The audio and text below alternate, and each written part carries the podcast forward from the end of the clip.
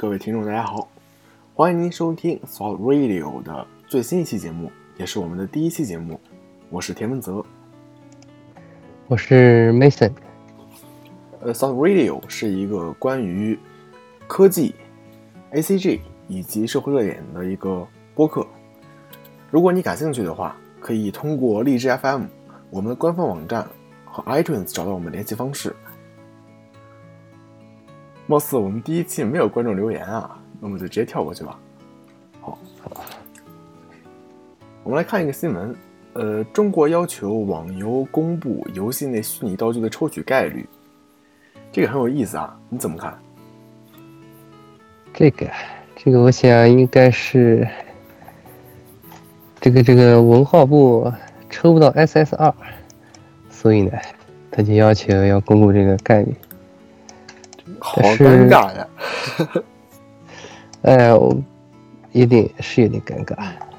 呃，有玩过 Love Live 吗？没有，但是装过一段时间，没怎么玩，因为我不怎么玩手游的。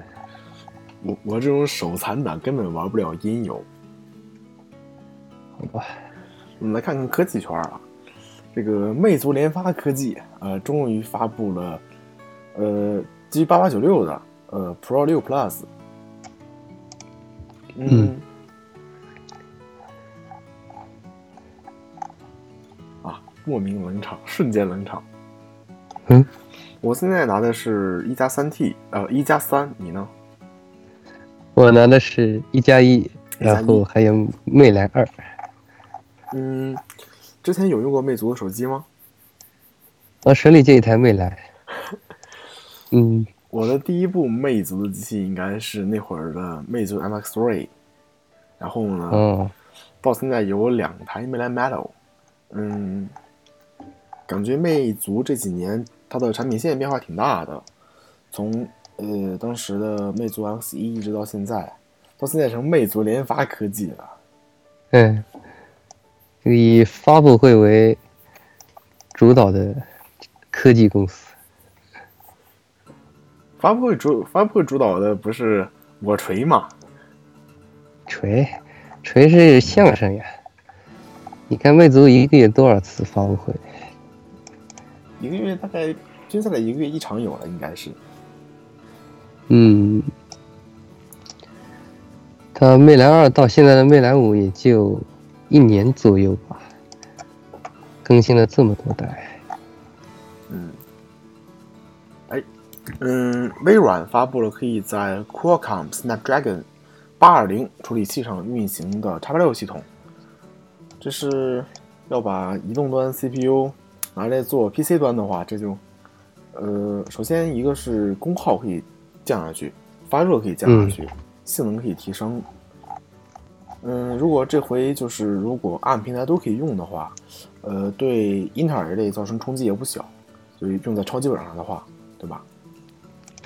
我现在就在用这个双核一点五 G 赫兹的那个窄版。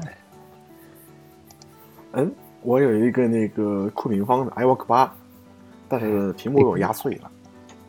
呃，拿来当下载机用。拿这玩意儿改录 game 吗？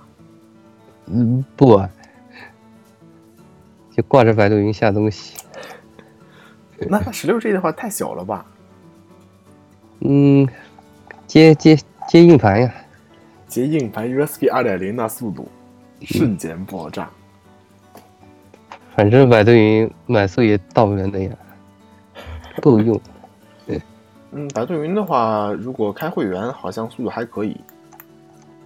我这开了会员。也就五兆吧，一秒钟。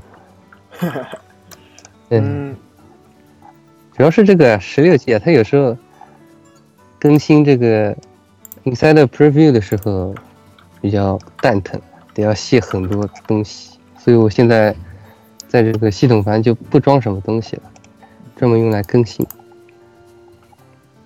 嗯，然后呢，说一个比较有意思的新闻。呃，腾讯去申请它滴滴滴滴滴滴的那个专利，嗯，没错，嗯，就是你现在听到这个，他申请失败了。哎，你看这个这个有什么好申请的呀？这个没道理啊！那以后是不是我咳嗽一下也侵犯了腾讯的专利啊？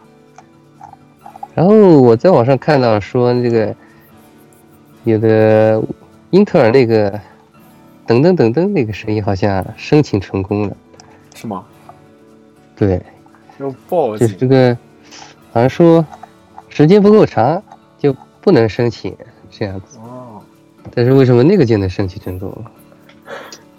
可能是什么交易？然后呢，是百度推出了一个呃叫做百度派的一个网站，它的功能类似于知乎，然后呢名字类似于少数派，这个很尴尬了呀。非常尴尬。我去看了看，好像用的人不是很多啊，而且它如果不和百度知道合并的话，应该也不会太大用户量，因为被知乎、知乎都吞并的差不多了。我现在，总之，这他现在这个百度知道的话，我是能不用就尽量不用了。呃，死的太快了，哎，你的名字你有去看吗？去了三号去的，嗯，一场对，看的是原声还是国语？原声原声。特地挑的原声，嗯呃，在 B 站嗯领到一张，然后在闲鱼上卖出去了，五块钱。嗯嗯，嗯我是看了两场，一场国语和一场日语。国语配音怎么样？国语配音还可以吧，只能说还可以。嗯好多好多人说国语很难听啊，但我觉得应该不会很难听，因为那个配音的那个工作室好像还可以的，我觉得。嗯，不是很懂这些呃配音的方面，但是那个什么，呃，你的名字这电影，你你怎么评价的？嗯，总是、呃结局还是结局还是不错的嘛。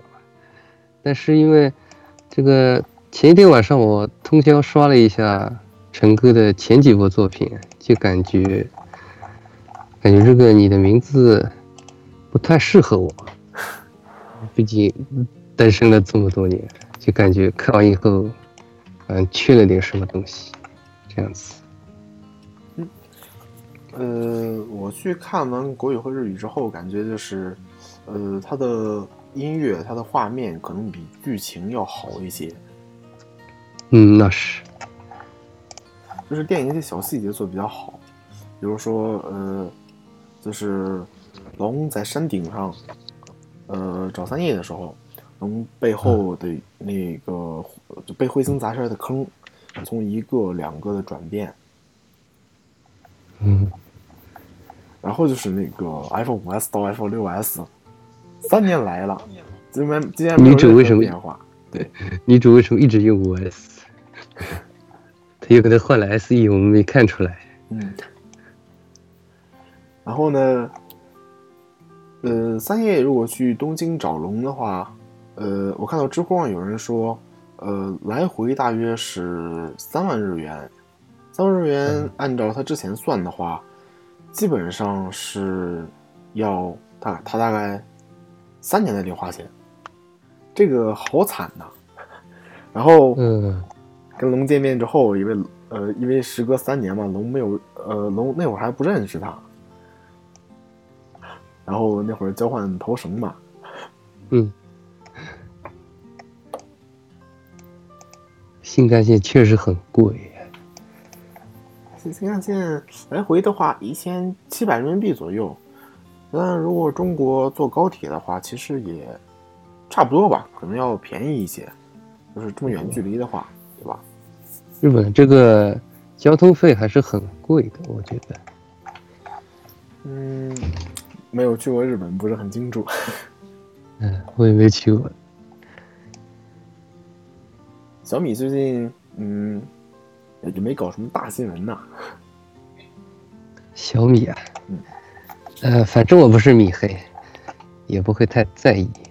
哎，那么咱们今天这个节目准备录制之前，呃，就前几个小时，呃，京东帮我们搞了个大新闻，是吧？呃，成功的拖拖那么十来分钟时间。呃，京东出现了数据库泄露，但是京东说是二零一三年的漏洞，我也不是很懂这个数据是流传了三年之后才被人挖出来，还是说这个漏洞存在了三年，被人利利用了三年之后才封锁上？总之我是起来看见消息以后就改了一下密码。哎，你你你的你的京东账户有实名吗？实名，实名过了，因为我开了那个白条嘛，白条是要实名的。嗯，我是刚好前天才实名的。白条帮我完成梦想。啊，然后呢，这回京东数据库泄露的话，有可能会带来一些安全性的问题。如果你听过这期节目的话，你还不知道这个消息，或者你知道了还没有进行任何行动的话，我们给你的建议是修改你京东账号的密码，并且修改任何和京东账号相关的密码。呃，然后呢，一些已经泄露出的消息是没有办法撤回去的。比如说你的名字、身份证号、手机号、邮箱、住址等。然后同时呢，呃，你只能尽量去修改一些信息，比如说你的手机号可以改，但你的身份证号是不能改的。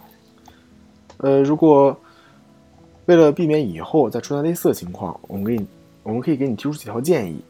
呃，比如说，在你填地址的时候，京东里不要填真实地址。京东有一个功能叫做选择附近的自提点，你可以随便找一家在你那个市或者区一级的，呃，京东自提点。然后呢，京东到时候到了之后会给你发条短信，拿着短信去自提点提就可以了。呃，地址也可以这样填，比如说，呃，北京市朝阳区，然后呢随随便写一条街，然后跟一个号，然后呢，因为快递员一般是找不到这个地址的。然后呢，他会到给你的，他到了找不到之后，他会给你打电话。呃，也可以说就是说直接填北京市，呃，朝阳区，然后地址可以填到了之后电话咨询，这都是一些小技巧。手机号的话呢，我们推荐你使用国内的阿里小号。如果你有能力的话，可以选择海外的不实名制手机卡。呃，在国内的话，只接电话还是可以的，但是注意这里接电话是国际漫游。国际漫游，对，嗯，隐私保护也是个老生常谈的问题了。如果你听我们节目的话，可能以后会有很多这样的话题。因为我之前我做的那个那个 podcast 也有很多跟这相关的内容。然后呢，再说一个事情，就是百度的高精准 IP 数据库。呃，你可以现在打开呃百度，搜索它的一个 API。或者打开 ipip 点 net，呃，ipip 点 net，然后呢选择 IP 地址，在右下角你也可以看到一个百度高精准 IP 定位数据，呃，这个数据相当精准，就是说基本上可以定位到你家和你家在那条街，呃，你可以打开 ipip 点 net 之类的网站测试一下你的 IP 是否被百度记录了。百度这个 IP 定位的原理呢？是，如果你手机或者跟你同一局域网下的手机有安装呃使用了百度 SDK 的软件，呃，比如说百度下载软件肯定都中枪，或者说其他使用了百度 SDK 的软件，那么你的网络信息和位置信息会被百度记录下来，那么它会在一个可以公开查询的数据库里，根据你的 IP 进行高精准定位。呃，你可以打开我刚才说的网站，或者说跟百度申请一下这个 API，可以看到你的你的 IP 地址是否中枪。当然，我们给你的唯一解决方法也只能是拉黑掉百度，没有其他办法，在路由器以及把百度干掉，没有什么太多好办法。嗯，而且呢，百度这个高精准 IP 可以做到一个就是穿透代理定位用户真实位置。比如说你的 SS 开的是国内代理模式的话，那么如果你装了百度软件，那么很可能你代理对应你你代理 IP 对应的真实地理位置也会被百度记录下来。呃，反正我随便拿了一个 IP 段扫了一下，发现呢中枪率还是挺高的，尤其是很多国外的服务器，基本上是百分之三十到百分之四十都会定位到国内的某个精准地址。然后呢，我去买早点的时候，拿那里餐厅的公共 WiFi 试了一下，已经精准的 定位到我在哪个早餐店了。